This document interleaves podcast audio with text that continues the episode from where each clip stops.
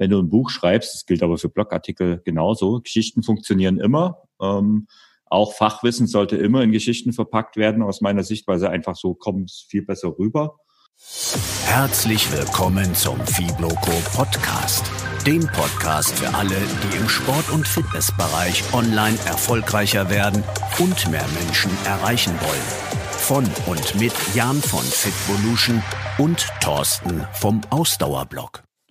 Herzlich willkommen zu dieser neuen Folge des Fibloco Podcasts. Heute geht's weiter in unserer kleinen Reihe zum Thema, wie kann ich meinen Content und meine Reichweite monetarisieren?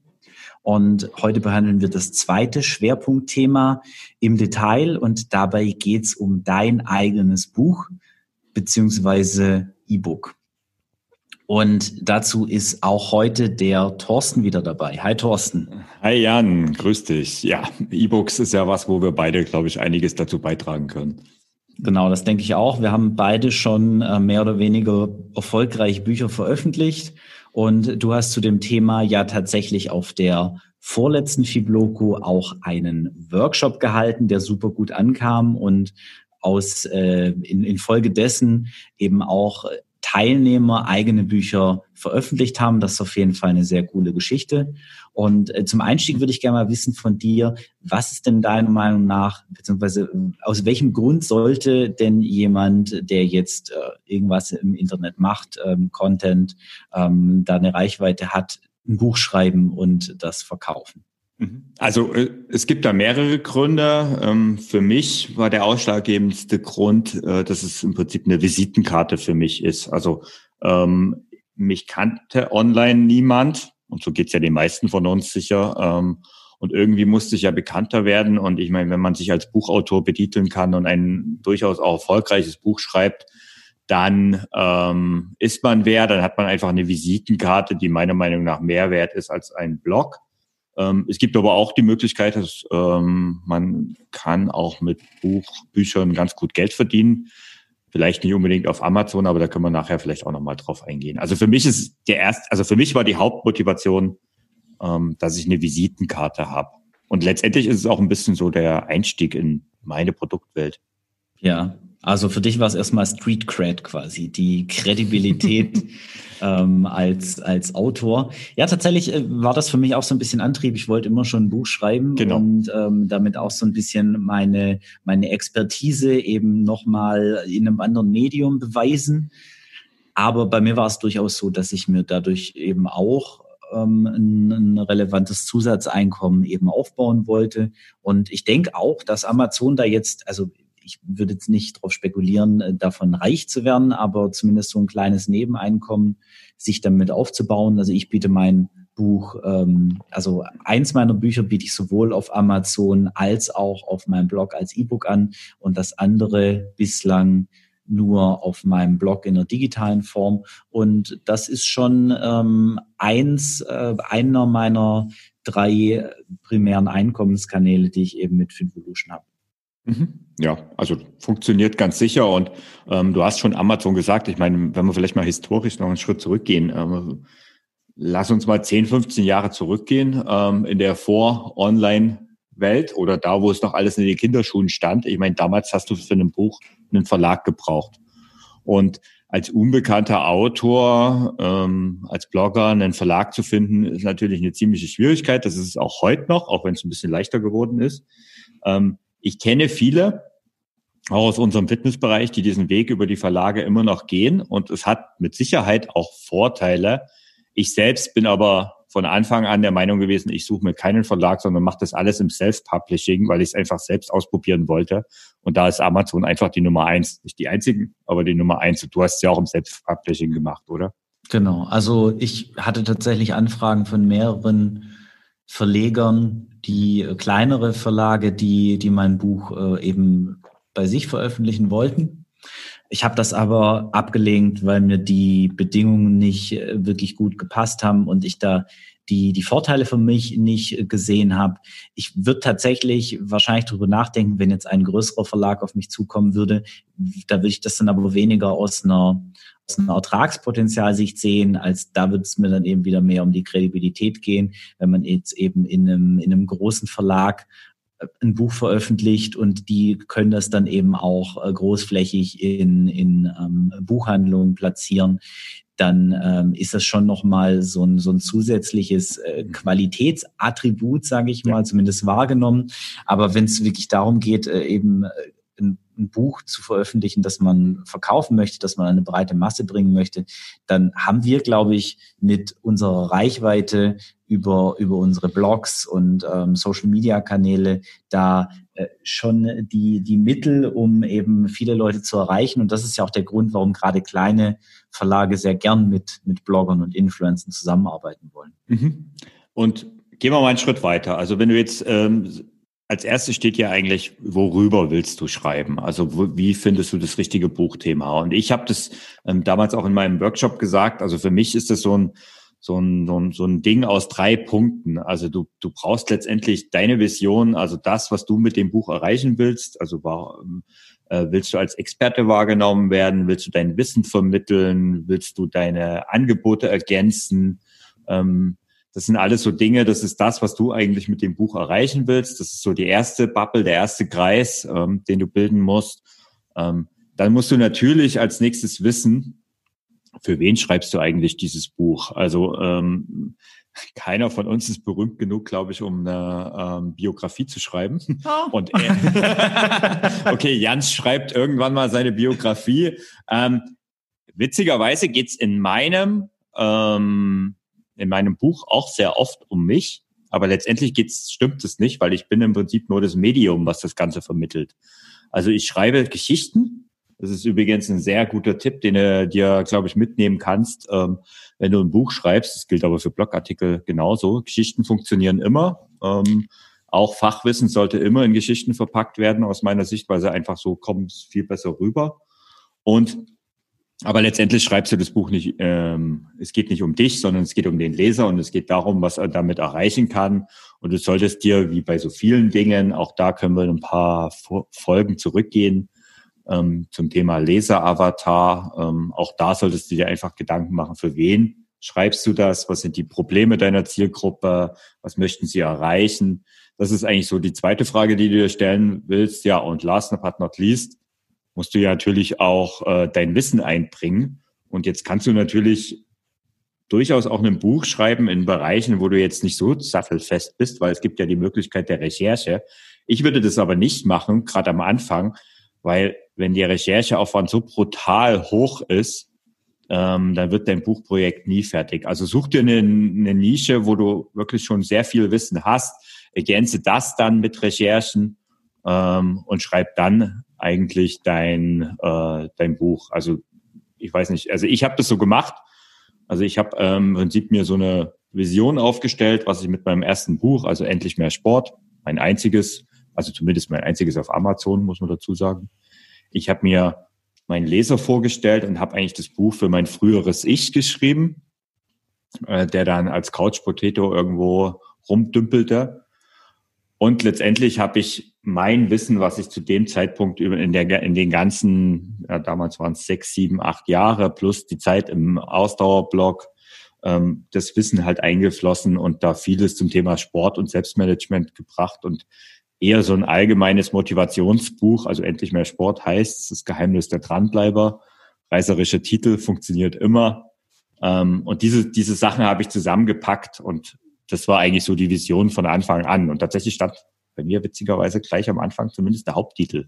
Das war das ja. erste, was bei mir stand, ja. Also endlich mehr Sport stand eigentlich von Anfang an da. Die unter, Unterschrift habe ich mir, Unterüberschrift habe ich mir noch später gesucht. Ja, tatsächlich äh, war das äh, auch mal ein Arbeitstitel, den ich äh, tatsächlich an einem Buch dran kleben hatte, bis ich rausgefunden habe, dass das schon der Titel von deinem Buch ist. ähm, ich, ich habe ich hab ja auch noch so ein, so ein Thema in der Schublade liegen, ähm, das in eine ähnliche Richtung geht, wobei man sagen muss, dass ich da schon noch mal eine, eine ganz andere Aufstellung habe. Aber von der Entstehung her war das bei mir tatsächlich ähnlich und ich würde auch jedem das empfehlen, so zu machen, weil ein Buch, wie gesagt, ein extrem wertvolles Tool ist, um eben auch die eigene Expertise darzustellen. Und dann sollte man das idealerweise auch wenn man eben so eine so eine Personal Brand sich auch aufbauen möchte und ähm, dazu empfehle ich auch gern nochmal zurück den Podcast über das Thema Personal Branding nochmal zu hören, wenn einen das interessiert ähm, dann eben auch in dem Bereich das Buch zu schreiben, wo man diese Expertise hat. Und ich habe mir auch im Prinzip mein, mein ähm, Leseravatar genommen und aber eben auch gesammelt, was, was so die typischen Probleme waren, die die Menschen hatten, die ich in meinem Coaching gerade am Anfang sehr viel hatte. Mhm. Und ähm, habe da eben ähm, in meinem werde zum Schweinehundkiller, das ist mein, mein erstes Buch eben gewesen und habe da im Prinzip das, was eigentlich dahinter steckt, hinter den ganzen Problemen, die die Leute haben mit dem Abnehmen, die mehr Sport machen wollen, die Muskeln aufbauen wollen, was da eigentlich dahinter steckt, das habe ich eben analysiert und das in so einen so Schritt-für-Schritt-Plan verpackt und den habe ich dann in Buchform gepackt und das hat tatsächlich insgesamt über zwei Jahre gebraucht, bis ich das dann tatsächlich fertig geschrieben hatte. Das hätte viel früher fertig sein dürfen, aber zu dem Zeitpunkt war ich da echt noch etwas ähm, etwas perfektionistisch, äh, sage ich mal, und wollte das eben auch äh, dann äh, lange nicht rausgeben, weil ich noch weiter dran arbeiten wollte. Mhm. Und ähm, ich weiß nicht, ob es für den Tipp jetzt schon zu früh ist, aber auch beim Buch gilt, wie auch bei Content, ähm, es wird ja nie wirklich perfekt und fertig. Das heißt, setze eine Deadline und ähm, veröffentliche das Ding dann. Lass es auf jeden Fall nochmal Korrektur lesen, aber veröffentlicht das Buch. Ja, also da können wir vielleicht äh, später nochmal drauf eingehen. Ähm, letztendlich vielleicht nochmal zum Titel. Ähm, also ich habe jetzt gesagt, bei mir stand ja vorher fest, natürlich muss das nicht sein. Und äh, wichtig ist aber, du solltest einen Arbeitstitel, also aus meiner Sicht solltest du da auf jeden Fall als erstes mal einen Arbeitstitel aufschreiben. Der muss dann nicht der Finale sein, aber damit du weißt, wo du hingehst. Und da würde ich auch nicht zu viel Hirnschmalz reinstecken, sondern oft ist da der erste Gedanke einfach der beste. Aber vielleicht ein Buch schreibt sich nicht umsonst. Also so ein Buchprojekt kostet auch Geld, aber vor allen Dingen kostet es Zeit. Ähm, vielleicht gehen wir mal ein bisschen darauf ein. Ähm, also ich habe, also du hast jetzt schon gesagt, du hast zwei Jahre letztendlich äh, investiert an Zeit, natürlich nicht Vollzeit, ist ja, auch klar. Ja, also die, man ja. muss auch wirklich sagen, also natürlich habe ich keine zwei Jahre durchgehend ja. das gemacht, sondern ich habe, das hat sich halt einfach über zwei Jahre nebenher gezogen. Ich habe den Blog gemacht, ich habe meinen Job, ich habe zu der Zeit eben auch noch ähm, nebenberuflich die diese Online-Coachings gemacht, von denen ich jetzt fast keine mehr mache. Und dann neben dem ganzen Erstellen von Content habe ich dann halt eben noch das Buch äh, geschrieben, das mit dem sonstigen Content, den ich auf dem Blog erstellt habe, jetzt nicht so extrem viel auch zu tun hatte. Das habe ich bei meinem zweiten Buch deutlich smarter gemacht, weil da hatte ich schon, ähm, sage ich mal, ungefähr 30 Prozent von dem Content, den ich in den Büchern nachher ähm, eben stehen oder die ich in dem, in dem Buch nachher stehen hatte, ähm, eben schon in, in Blogartikeln stehen und habe das ausgearbeitet und ergänzt und strukturiert. Ähm, das war eben beim ersten Mal nicht so. Genau, war bei mir ähnlich. Ähm, ich habe mein erstes Buch ähm, allerdings nicht in zwei Jahren, sondern in zwei Wochen geschrieben, hauptsächlich. Also ich habe das halt ein bisschen ganz anders gemacht, halt quasi so mit so einem, ich habe tatsächlich Urlaub genommen, bin zwei Wochen an die Ostseeküste gefahren, habe mich so klassisch äh, à la Ernest Hemingway, wenn schon, denn schon. Oh, jetzt äh, aber hier. wenn ich schon nicht seine Qualität habe, dann möchte ich wenigstens die Umgebung haben äh, mit der Zigarre. Nein, Quatsch. Ähm, habe mir aber tatsächlich wirklich ähm, an der Küste mit Blick aufs Meer ein Hotelzimmer gebucht ähm, und bin dort jeden Tag äh, kurz vor sechs, als es noch dunkel, also es war im Herbst, ähm, als es noch dunkel war, aufgestanden und habe dann wirklich drei, vier, fünf Stunden intensiv am Buch gearbeitet, ähm, bin dann habe dazwischen dann ein bisschen Sport gemacht, habe dann Nachmittag noch eine Session gemacht und habe da wirklich an diesem Tag mehr als zehn Stunden jeden Tag am Buch gearbeitet und habe in dieser Zeit also wirklich 80, 90 Prozent vom Buch fertiggestellt. Bei mir waren auch die Inhalte am Anfang. Ähm, also ich habe vielleicht 10 Prozent, 20 Prozent maximal ähm, schon gehabt, aus Blogartikeln Sachen rausgenommen. Ähm, in einem späteren Version vom Buch also in einem weiteren Buch, was ich äh, als Ergänzung zu einem meiner Laufkurse habe, ist es zum Beispiel so, dass da eher 80, 90 Prozent aus dem Blog kommt. Ähm, ja, aber damals war es nicht so. Ähm, und das ist eigentlich so die Zeit, die ich investiert habe, was ich genommen habe zum Schreiben, wenn wir schon bei den Kosten sind. Also ich habe mein erstes Buch mit Scrivener, das ist direkt so eine Autorensoftware geschrieben. Mittlerweile ähm, nutze ich Ulysses, auch das ist so ein Autorentool. Der Vorteil, ist, dass du das besser strukturieren kannst als zum Beispiel ein großes Word-File oder ein großes Google Doc. ähm, wer schon mal irgendwie äh, Abschlussarbeiten im Studium oder wo auch immer geschrieben hat, kann da ein Lied davon singen und so ein Buchprojekt ist ja doch ein paar hundert Seiten oder ein, über 100 Seiten in den meisten Fällen. Ähm, ja, und da ist dieses Scrivener oder auch Ulysses als Software echt empfehlenswert. Ja, es hat definitiv einige Vorteile, auch äh, gerade was die Struktur angeht. Da kann man viele Dinge mitmachen. Mhm. Wobei ich lustigerweise mein erstes Buch abends Scrivener geschrieben habe mhm. und mein zweites tatsächlich mit Word. ähm, okay. Weil ich muss sagen, das neue Word ist gar nicht so schlecht, dadurch, dass du die Möglichkeit hast, eben ähm, Kapitelzusammenfassungen dann eben auch über Kommentare festzuhalten und die Kapitel dann eben über diese Gliederungssicht dann auch untereinander zu verschieben hm. ähm, und äh, eben in der Zuordnung zu verändern und aufeinander zu verweisen und solche Geschichten, kannst du da inzwischen auch echt viel machen. Ja, ähm, und das ist halt das Tool, mit dem ich auf der Arbeit die ganze Zeit unterwegs bin. Hm. Ähm, Entsprechend, ja. also es gibt, es gibt Tools dafür, aber du kannst es im Prinzip mit, mit jeder Software machen. Also wenn du, ich, ich weiß auch, ich glaube auch, wenn du ein Word auf deinem Rechner hast, also Google äh, Office 365 äh, gerade, ähm, dann brauchst du, glaube ich, nicht eine extra Software. Dann hast du letztendlich äh, Google Docs, die ja, ähm, ja, das ist nicht ganz so bequem. Ähm, ich nutze halt Ulysses auch für meinen Blog und insofern ist es halt ganz praktisch. Äh, das dann auch zu nutzen. Und so teuer ist es auch nicht. Aber letztendlich, apropos teuer, also da, wo ich dann wirklich Geld ausgegeben habe, ähm, in Richtung Lektorat, Korrektorat, ähm, also da habe ich ähm, auch ein paar Euro springen lassen zur Kontroll, äh, Korrektur lesen, ähm, wobei ich beim Lektorat auch bei meinem allerersten Buch, ähm, sage ich mal, Freunde, aber die nicht, also Freunde und Bekannte, die nicht aus meiner Bubble kommen, genommen habe. Also niemand, der jetzt so äh, diese Affinität zum Laufen, zum Fitness äh, hat. Ganz bewusst Leute, die auch ein Germanistikstudium zum Beispiel haben, wenn man das natürlich in seinem Freundeskreis hat, ist das ganz praktisch. Ich hatte den Vorteil, da einige geisteswissenschaftliche Leute zu kennen. Ähm, ja, ich habe das dann zum Lektorieren zehn Leuten, glaube ich, gegeben. Und tatsächlich ähm, war das, also wenn ich das nicht gemacht hätte, wäre das, gut, das Buch nicht mal halb so gut geworden. Also ich habe das gerade von, von einer Person dann zurückgespiegelt bekommen, ähm, das Ding ist langweilig und braucht mehr Persönlichkeit. Und das war natürlich, also das war eine sehr nahestehende Person oder ist eine sehr nahestehende Person. Und dann dachte ich so im ersten Moment, uff, ähm, ist es das, was ich jetzt eigentlich hören wollte, wo ich doch so viel Arbeit reingesteckt habe. Aber ich habe dann mal drüber nachgedacht und tatsächlich da haben einfach Stories gefehlt.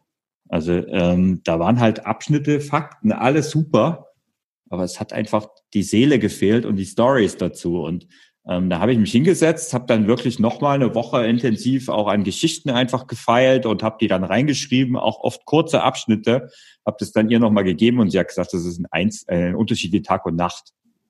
Weil plötzlich nimmst du jemanden mit Stories mit, also du, du erzählst einfach deine Geschichte und äh, das ist das, was bei den Leuten hängen bleibt und nicht die Fakten.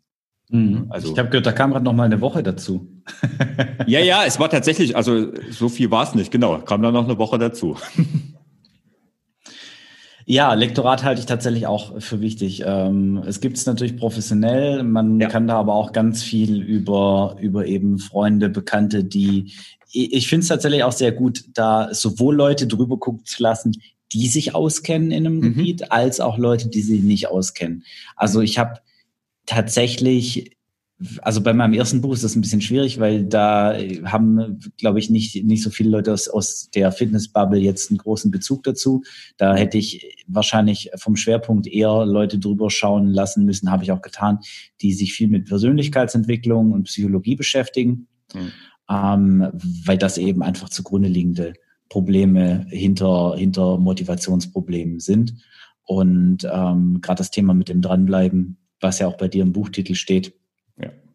Ähm, aber gerade bei meinem, bei meinem zweiten Buch jetzt ist es, glaube ich, ein ganz gutes Beispiel, weil da habe ich ganz gezielt ähm, zwei, drei Leute drüber lesen lassen, die eben ähm, aus der Fitnessbubble tatsächlich kommen, also die eben in irgendeiner Art und Weise mit Sport und Fitness ähm, professionell oder semi-professionell zu tun haben. Und auf der anderen Seite habe ich da aber auch Leute drüber schauen lassen, die eben damit überhaupt gar nichts zu tun haben. Habe da auch versucht, eben ähm, Männlein und Weiblein zu äh, kombinieren, ja, genau. ähm, um da eben auch verschiedene Sichten drauf zu bekommen. Und ähm, tatsächlich äh, muss ich da zugeben, dass ich gerade von, von äh, weiblicher Seite da auch zwei, drei Watschen kassiert habe. Ähm, was Formulierungen angeht, die ich dann auch an zwei, drei Stellen ähm, nachgezogen habe, äh, muss ich ganz offen gestehen. Und ich glaube auch, dass es dadurch deutlich besser ja, geworden das, ist. Das ja. macht's ja aus. Also das ist ja genau die Qualität. Und ich meine, äh, du hast was Wichtiges gesagt, das kann ich eigentlich auch nur unterstreichen je fachspezifischer ähm, dein Thema ist im Buch, umso fachspezifischer sollte auch die, äh, das Lektorat sein. Also da hast natürlich recht. Ähm, wobei mein Titel ja auch eher, also dein Schweinehundkiller und mein Endlich mehr Sport hat ja schon ein sehr ähnliches Thema. Ähm, ein bisschen unterschiedliche Zielgruppen, aber letztendlich ist da ja sehr viel auch gemeinsam, was wiederum ja auch zeigt, es gibt so viele, also man kann Themen einfach von verschiedenen Seiten betrachten und es gibt für jeden einfach einen Platz und eine Nische. Was übrigens aber noch ein Punkt ist, also vielleicht für die, die das Wort Lektorat auch noch nie gehört haben, im Prinzip in einem Lektorat geht es darum, um den Inhalt, um den logischen Aufbau, um den Stil, um deinen Schreibstil.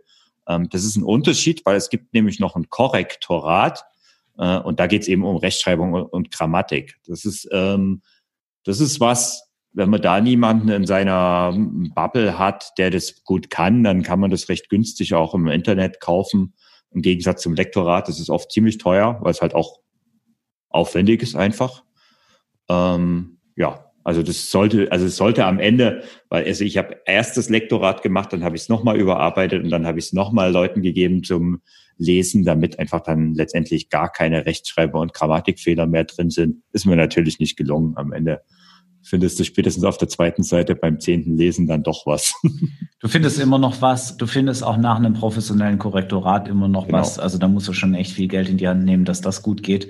Mhm. Und ähm, ich muss auch da ganz offen zugeben, dass ich, ich hatte bei meinem ersten Buch, ähm, bei der ersten Auflage nicht, nicht so viele Probeleser wie bei meinem zweiten.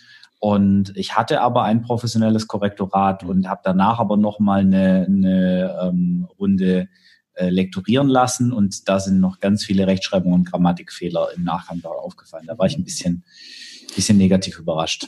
Okay. Eine wichtige Sache, um, ein Buch verkauft sich vor allen Dingen über den Titel und über das Cover. Das ist einfach oh ja. ein Fakt. Und ähm, beim Cover würde ich auf keinen Fall sparen. Und ich muss ganz ehrlich sagen, ich habe lange mit mir gehadert, weil das auch in einer Zeit war, wo ich letztendlich ähm, ja noch keinerlei Einnahmen über meinen Blog generiert habe. Und ich dachte, jetzt ein paar hundert Euro für ein professionelles Cover hinzulegen, äh, puh, äh, eigentlich kann ich das doch selber. Ich bin doch gar nicht so schlecht in Grafikdesign und und und und. Ich habe mich dann dagegen entschieden und habe ähm, über 99 Designs ähm, damals ähm, so eine Ausschreibung gemacht. Für die habe ich auch ein paar hundert Dollar hingelegt, weil äh, dadurch habe ich einfach noch mehr ähm, Angebote bekommen. Und das, also das hat sich sowas von rentiert. Ähm, am Ende hat, glaube ich, das Cover, ich glaube, letztendlich so um die 350 Euro gekostet, so in der Dreh. Ähm, mit Bildrechten und allem Bibabo. Und ich bin sowas von happy, weil dieses Cover ist halt auf ewig das Cover für dein Buch. Das ist auf Amazon, das, dafür machst du Werbung. Äh, du stehst dafür und ich bin so froh, dass, es, ähm, dass ich das professionell hab machen lassen und ähm, ja, einfach happy, dass es so funktioniert hat. Eine andere Möglichkeit ist Fiverr. Ähm, früher war das, also das, das war 2015, da war es noch eher so die Billigplattform. Fiverr ist ja mittlerweile da ein bisschen besser geworden und nähert sich da ja 99 Designs an.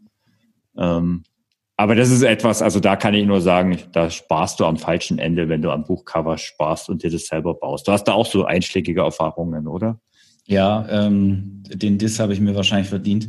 ähm, ja, also ich würde tatsächlich auch jedem empfehlen, der ein Buch veröffentlichen und das äh, eben dann auch gut verkaufen möchte, sei es über Amazon oder eigene ähm, Verkaufsseiten, da sich professionelle Unterstützung zu holen. Ähm, Im Internet gibt es dann natürlich die entsprechenden Angebote. Vielleicht hast du auch irgendwie jemand äh, in deinem Freundesbekanntenkreis, der ähm, sich mit Design etwas besser auskennt.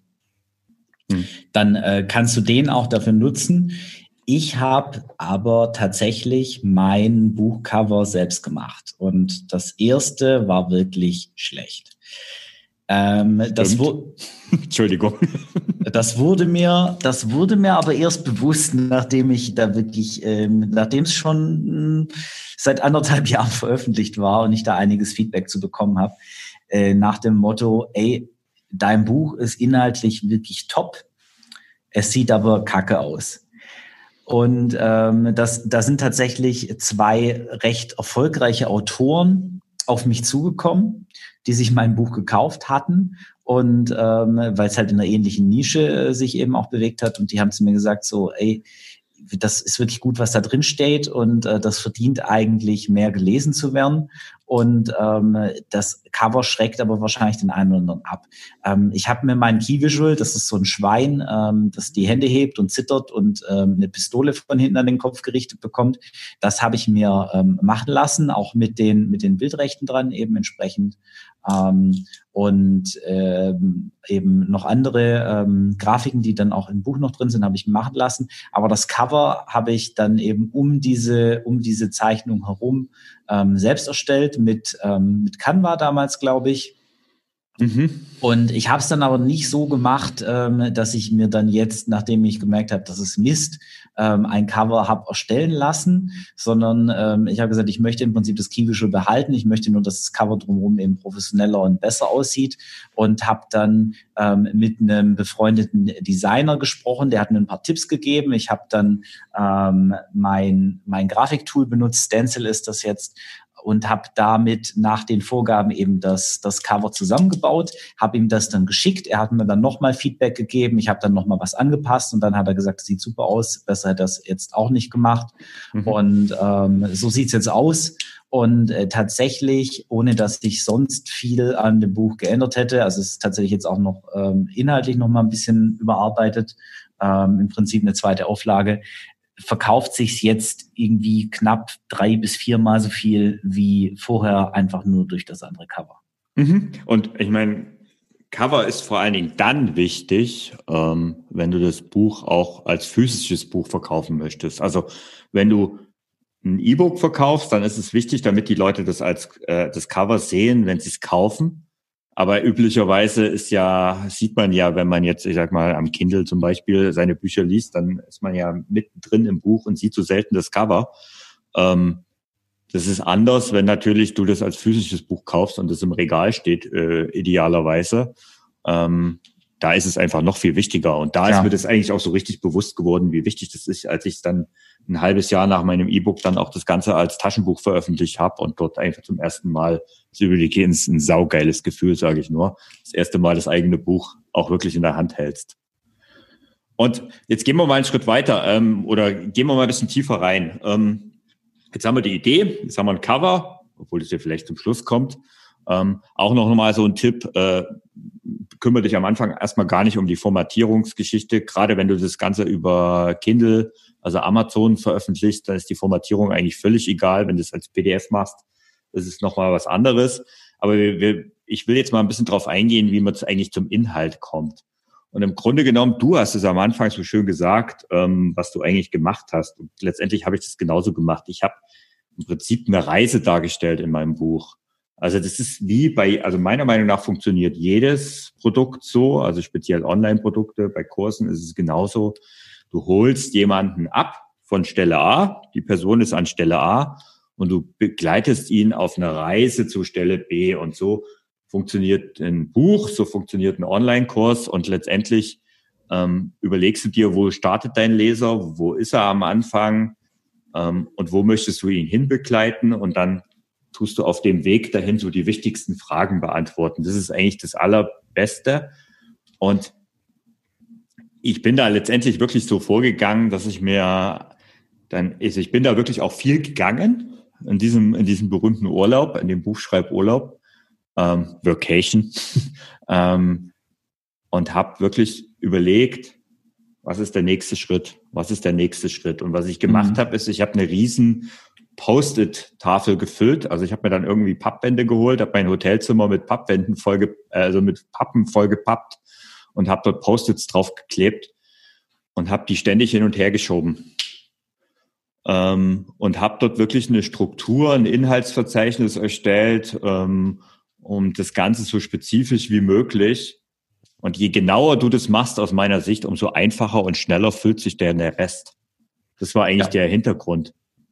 Das, das habe ich tatsächlich ähnlich gemacht. Ähm, und das, das zeigt auch, dass wir da, dass wir da ähnlich denken. Aber ja. es ist mir wichtig zu sagen an der Stelle, das ist jetzt nicht, nicht irgendwie der goldene Gral oder die eine Art und Weise, wie man das machen kann, sondern das ist einfach eine Art, die wir für sehr sinnvoll halten, ähm, wie man ein Sachbuch schreiben kann und das strukturiert aufbauen kann, so dass es eben auch für den Leser vor allem eins ist und das ist wirklich nützlich.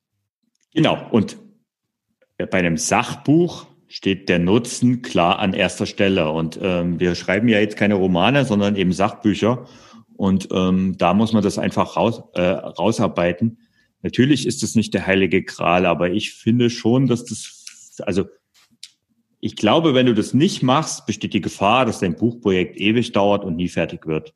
Ja, das ist möglich, aber man kann das schon, man kann das auch anders strukturieren. Also dieses mhm. Schritt für Schritt ist halt eine Art und Weise und ich finde die sehr gut. Ich lese gern solche Bücher und ähm, ich finde die am nützlichsten, aber es gibt auch andere, ähm, andere Möglichkeiten, eben eine Struktur ja. zu schaffen. Das muss man auch für sich dann finden. Ich wollte das einfach jetzt nur an der, an der Stelle einmal klar machen. Mhm. Nicht, dass jetzt jemand, der das hört, der sich damit eben nicht wohlfühlt und eine ganz andere Idee hatte, das zu strukturieren. Es können auch andere Dinge funktionieren, aber wenn du nicht mhm. genau weißt, wie du das ähm, aufbauen sollst, dann ist das eine sehr gute Möglichkeit, mhm. eben deinen äh, Leser an die Hand zu nehmen und den ähm, zum Ziel zu führen. Ich habe übrigens, ähm, vielleicht als kleiner Hinweis, wir sollten das auch in die Show Notes verlinken. Ähm, also ich habe mein Vorgehen tatsächlich ein bisschen nach einem Buch. Das gibt's nur auf Englisch, nennt sich Write äh, von Katie Bresland. Äh, ist ein E-Book. Ich weiß gar nicht, ob das als physisches Buch gibt. Gibt's allerdings nur in Englisch.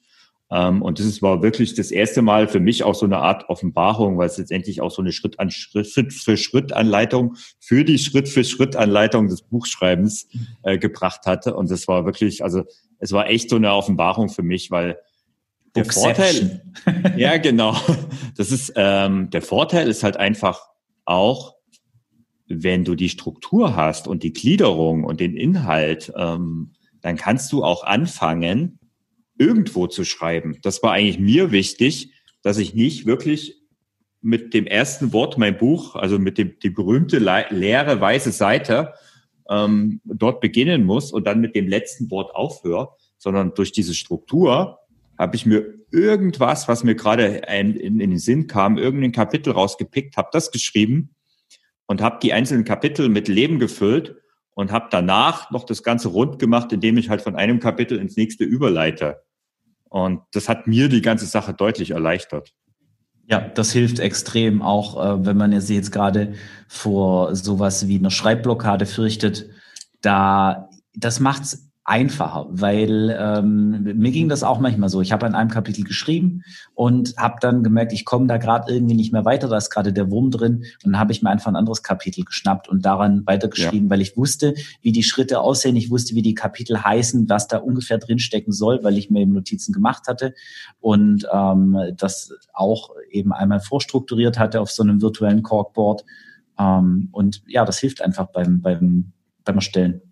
Genau, und es ist letztendlich, äh, viele sagen ja, so ein Buch zu schreiben ist ein furchtbar kreativer Prozess. Das mag vielleicht bei einem Roman zustimmen, also bei einem Sachbuch, finde ich, ist da wenig Kreativität gefragt, sondern äh, die Kreativität steckt meiner Meinung nach in der Arbeit vorher, in der Strukturierung. Danach ist es oft sehr viel Fleißarbeit.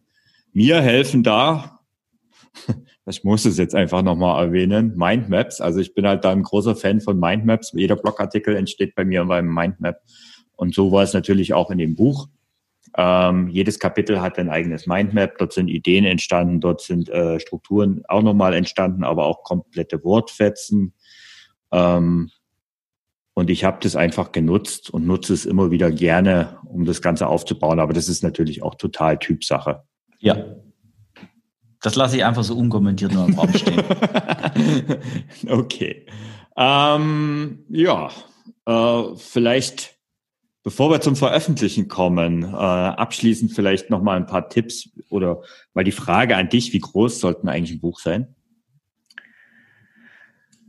Ja, da scheiden sich ja so ein bisschen die Geister. Äh, ich habe tatsächlich mal eine Umfrage gemacht unter meinen Followern und Lesern, was eigentlich für sie, wo für sie ein Buch anfängt, ein Buch zu sein. Und ich glaube, so die, die 100 äh, Normseiten ist da so ein ganz mhm. gutes Minimum, an dem man sich ausrichten kann. Und tatsächlich, ich weiß gar nicht, wie viele Wörter meine Bücher haben, aber ich, ich bin so auf ähm, 150 bis 200 Normseiten ungefähr gekommen, glaube ich. Und im Buch sind das dann äh, 120, 130 Seiten. Ja, das dürften auch so, also so, so lang ist auch mein Buch. Ähm, ich kenne die Wörter. Es sind ungefähr, glaube ich, 27, 28.000. Also es sind auch so um die 120 nicht Normseiten, sondern ähm, ja normale Buchseiten ausgedruckt. Und ich finde das auch, also diese 100, also gerade bei einem E-Book ist es eigentlich egal. Ähm, da kommt es auf den Kern darauf an. Das kann auch kleiner sein, aber wenn du gerade wirklich dann dieses Buch auch physisch veröffentlichen willst, dann sollte es einfach eine gewisse Menge sein, sonst sieht es auch ziemlich verloren im Buchregal aus. Und ähm, insofern, also da, ich finde auch diese 20 bis 30.000 Worte, wenn immer, wenn wir als Blogger reden ja auch von Worten, das ist so eine gute Kenngröße. Es gibt aber natürlich auch erfolgreiche Bücher, die kleiner sind und natürlich aber auch welche, die unendlich lang sind. Was ich nicht machen würde, ich würde es nicht unnötig in die Länge ziehen. Also das, das, das macht keinen Sinn, sondern ähm, einfach nutze die Key Facts und wo du es dann in die Länge bringen kannst, und da bin ich ja so ein großer Fan davon, ich habe es ja schon erwähnt, ist Storytelling. Ähm, Daten, Fakten sind einfach auf Dauer zu wenig, auch in einem Sachbuch. Und wenn du Geschichten drumherum erzählst, dann kommt es einfach auch beim Leser viel besser an. Ähm, ich habe das dann so gemacht, dass ich wirklich versucht habe, für jedes Kapitel eine kurze Geschichte zu erzählen. Ähm, und ja, das sind eigentlich so ein paar Tipps von mir noch für das ganze Projekt. Ja. Ähm, hast du da noch eine Ergänzung? Also ich, ich finde auch so eine Story ähm, gibt dem Ganzen einen schönen Rahmen. Ich habe mich damit immer etwas schwer getan zu den einzelnen äh, fachlichen Sachkapiteln. Jetzt gerade bei meinem neuen Buch Muskelaufbau Basics eben ähm, noch viel Story dazu zu geben, wenn es dann wirklich einfach, um Nährstoffe geht und so. Mhm. Ähm, und was ich dazu aber zu, zu sagen habe, es gibt da wirklich Bücher, die super umfangreich sind und es ist halt eine Frage, was man, was man möchte. Also manche, manche wollen ja gern eben was konsumieren, was dann super, super umfangreich und umfassend ist. Ich habe mich allerdings eben dabei immer dafür entschieden, so wenn, wenn was wenn ich was wegstreichen kann, dann ist es nicht wichtig genug. Und ich frage mich immer, was kann ich jetzt noch wegstreichen, damit wirklich nur noch das übrig bleibt, was wirklich wichtig ist, was wirklich den größtmöglichen Nutzen bringt. Und so habe ich tatsächlich bei meinem Muskelaufbau Basics Buch, das ähm, als ich es als ich's in Anführungszeichen fertig geschrieben hatte, äh, irgendwann Mitte letzten Jahres, hatte das 250 Seiten. Und wow. die veröffentlichte Version hat 128 Seiten. Perfekt. Perfekt, Jan. Das kann ich, also das ist schön, dass du das zum Schluss nochmal sagst. Ähm, das kann ich auch nur unterstreichen. Ähm, schreibe erstmal, also was vielleicht auch noch so ein Tipp ist, äh, schreibe, wenn du schreibst, und lese Korrektur, wenn du äh, Korrektur liest und mische ist das einfach nicht. Also mische nicht recherchieren, schreiben, Korrektur lesen, äh, mische diese Prozesse nicht, sondern schreib einfach runter, äh, schreib das Ganze so, wie es dir der Schnabel gewachsen ist und dann fang an zu kürzen und kürze, kürze, kürze, kürze. Und ja, das ist jetzt, was du genannt hast, super extrem. Ähm, das tut auch an manchen Stellen richtig weh. Oh also, ja ich habe ich hab ganze Kapitel, ich habe ganze ja, genau. Kapitel gestrichen.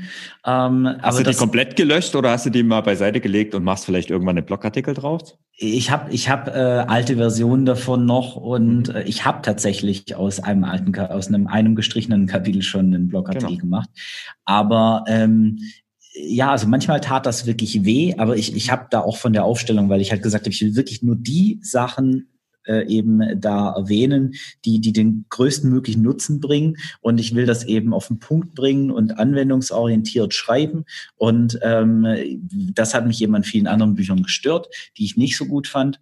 Und da musste einfach, mussten Sachen weg. Und ähm, das, dann ist das so. Und das macht aber dann so ein Buch in der Regel besser, wenn man eben wirklich sich äh, darauf konzentriert, die Dinge zu streichen, die nicht ganz so wichtig sind, die den Leser vielleicht nicht zum Ziel führen, die verwirrend sind, die einfach aufbauschen.